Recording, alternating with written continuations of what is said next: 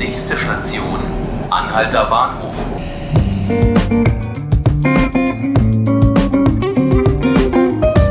Hallo und herzlich willkommen zu 5 Minuten Berlin, dem Tagesspiegel Podcast.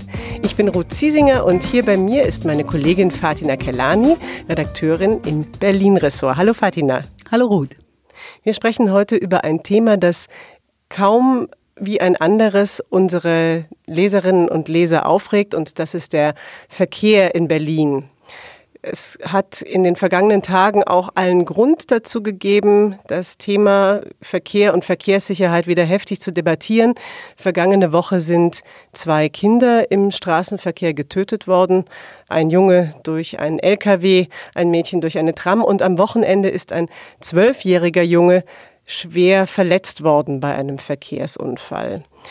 Fatina, hast du eine Erklärung dafür, warum die Situation in Berlin so ist, wie sie ist? Also ein Fall aus den letzten Tagen illustriert das ganz gut. Es gibt an der Greifswalder Straße so eine kleine Baustelle, da werden Kabel verlegt, damit da später Ampelanlagen entstehen können. Da ist dann ähm, auf der Radfahrerspur einfach ein Bauzaun, der schiebt sich immer weiter nach links auf die Autofahrerspur und der Radweg wird eben links daran entlang geleitet, damit eben auch über die Autofahrerspur. Dort kam es zu einer ganz brenzligen Situation. Zwei Radfahrer folgten einfach dieser für sie vorgesehenen Spur und ein Lastwagen fuhr einfach stur geradeaus, ähm, überfuhr damit auch die Grenze dieses Radwegs. Ich will dem gar nichts unterstellen, vielleicht konnte der das wirklich nicht sehen. Einer der Radfahrer hat das Ganze gefilmt das wurde deswegen publik und kursierte dann im Internet. Und ähm, das zeigt im Grunde zweierlei. Erstens, Baustellen werden hier oftmals sehr, sehr riskant und gefährlich eingerichtet. Ähm, und zweitens, das Verhalten der Verkehrsteilnehmer ist natürlich auch nicht optimal, weil jeder, wenn jeder auf seinem Recht beharrt, dann ähm, kommt es eben ganz schnell zu solchen Situationen. Und es ist vielleicht auch gar nicht unbedingt nur das auf dem Recht beharren, sondern sich vielleicht auch nicht an die Regeln halten, was dann dazu führt, dass Situationen noch gefährlicher werden, als sie ohnehin schon sind. Ich denke da gerade an einen Text, den unser gemeinsamer Kollege Stefan Jakobs geschrieben hat, in dem er unter anderem aufführt, was man tun kann, damit die eigene Sicherheit im Straßenverkehr größer ist. Und da ist ein ganz wichtiger Punkt, Tempo rausnehmen. Also einfach nicht so schnell fahren, sich an die Geschwindigkeitsbegrenzung halten oder langsamer fahren. Aber wenn über Blitze zum Beispiel gesprochen wird, dann wird sofort über Abzocke geredet und irgendwie da dringt man ja auch nicht so wirklich durch mit solchen Maßnahmen.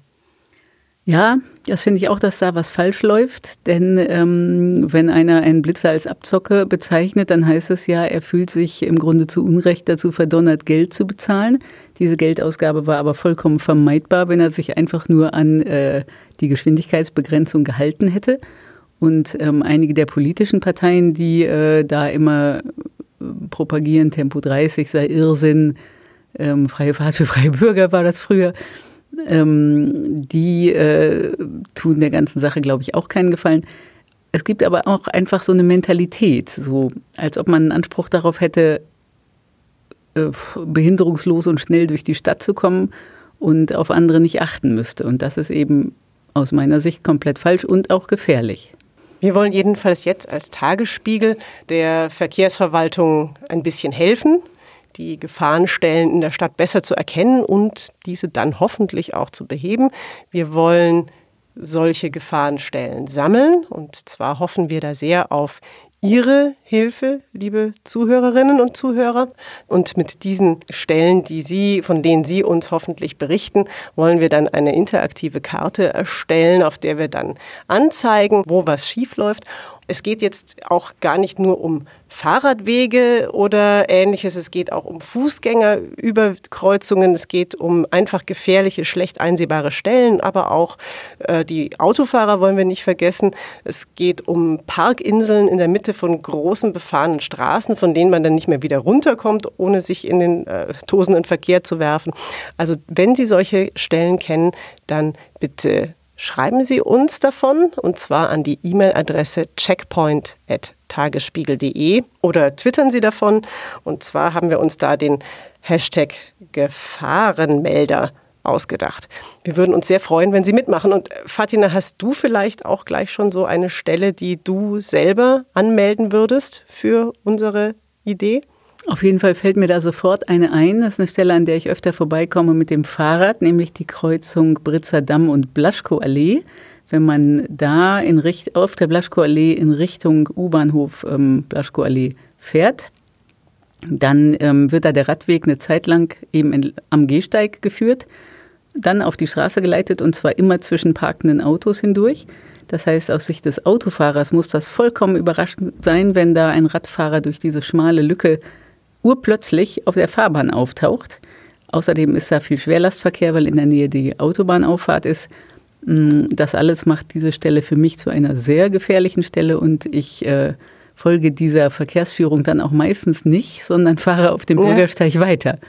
Fatina, vielen Dank, dass du da warst.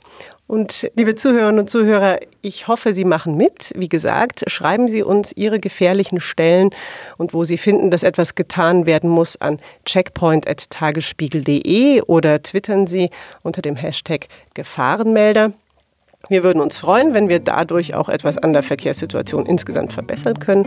Und wir freuen uns natürlich auch, wenn Sie unseren Podcast 5 Minuten Berlin das nächste Mal wieder hören. Sie können das täglich unter der Woche ab 18 Uhr machen. Vielen Dank.